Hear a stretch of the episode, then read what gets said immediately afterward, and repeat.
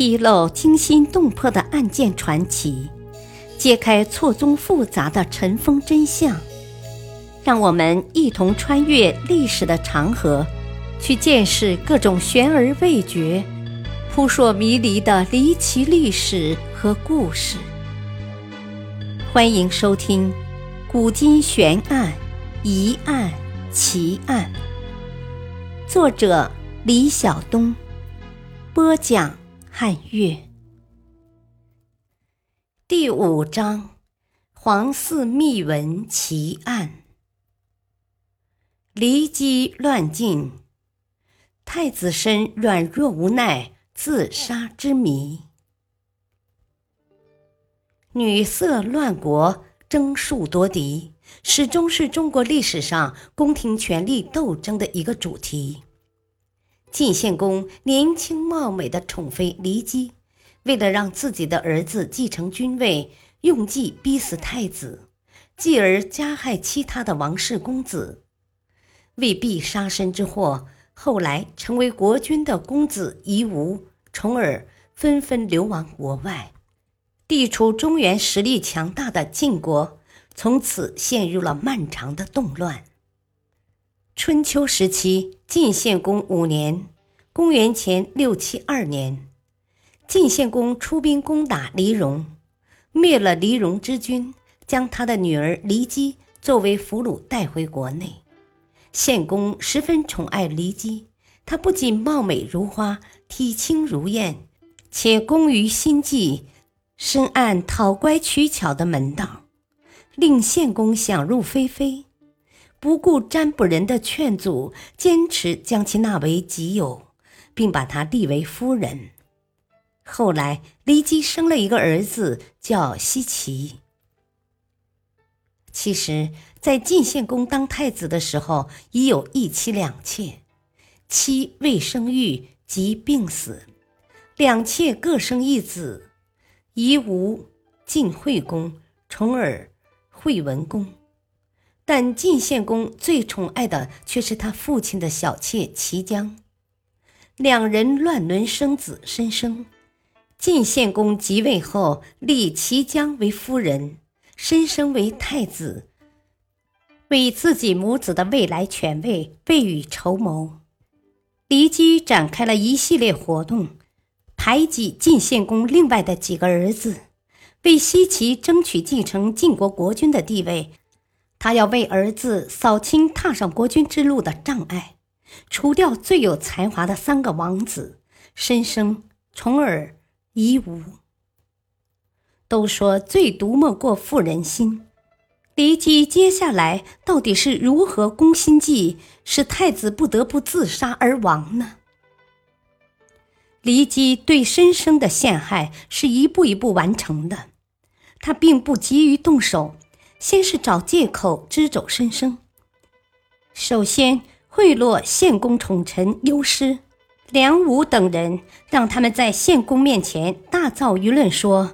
啊，曲沃是晋军宗庙所在地，必须让太子居首。晋献公听了他们的话，遂让申生离开国都绛城，去了曲沃，隔绝了献公与申生的直接联系，切断了他们父子间频繁的沟通渠道，为后面的用计和陷害准备了基本的条件。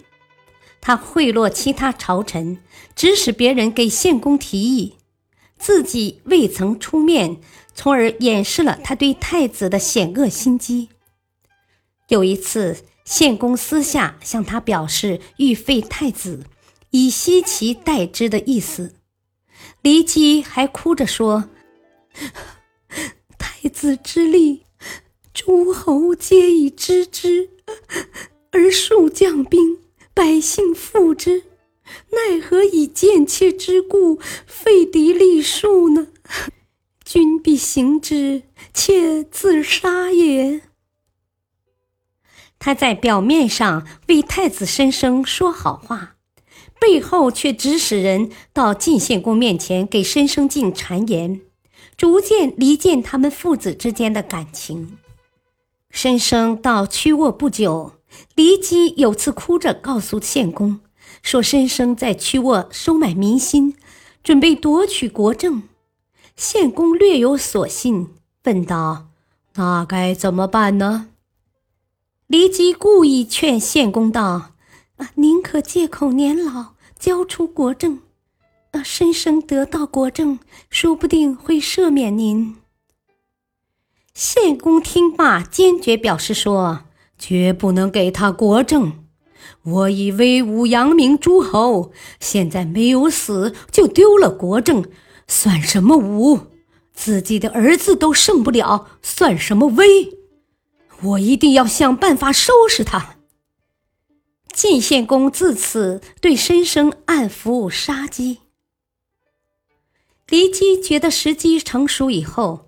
便迂回他采取行动，他假托献公梦见了申生故去的母亲，让申生赶快回曲沃的祖庙去祭祀。申生祭祀以后，把祭祀用过的酒肉礼品进奉给献公。献公当时在外游猎未归，骊姬就把酒肉留在宫中，在里面下了毒药。献公回来以后，厨师送上那些祭品。献公就要享用，骊姬当即拦住说：“啊，朕从远来，宜视之。”把酒洒在地上，地面隆起一个大包，肉喂狗，狗死了；让小臣饮酒，小臣死了。骊姬顿时哭了起来，边哭边说：“啊！”太子何人也？其父也欲世代之，况他人乎？妾君老矣，且慕之人，曾不待而欲视之。之后，骊姬佯装大惊，哭倒于地。献公见太子要给自己下毒手，亦怒不可遏。派人直杀了申生少妇杜元款，申生不敢辩白，而后又派二五率兵去捉拿申生。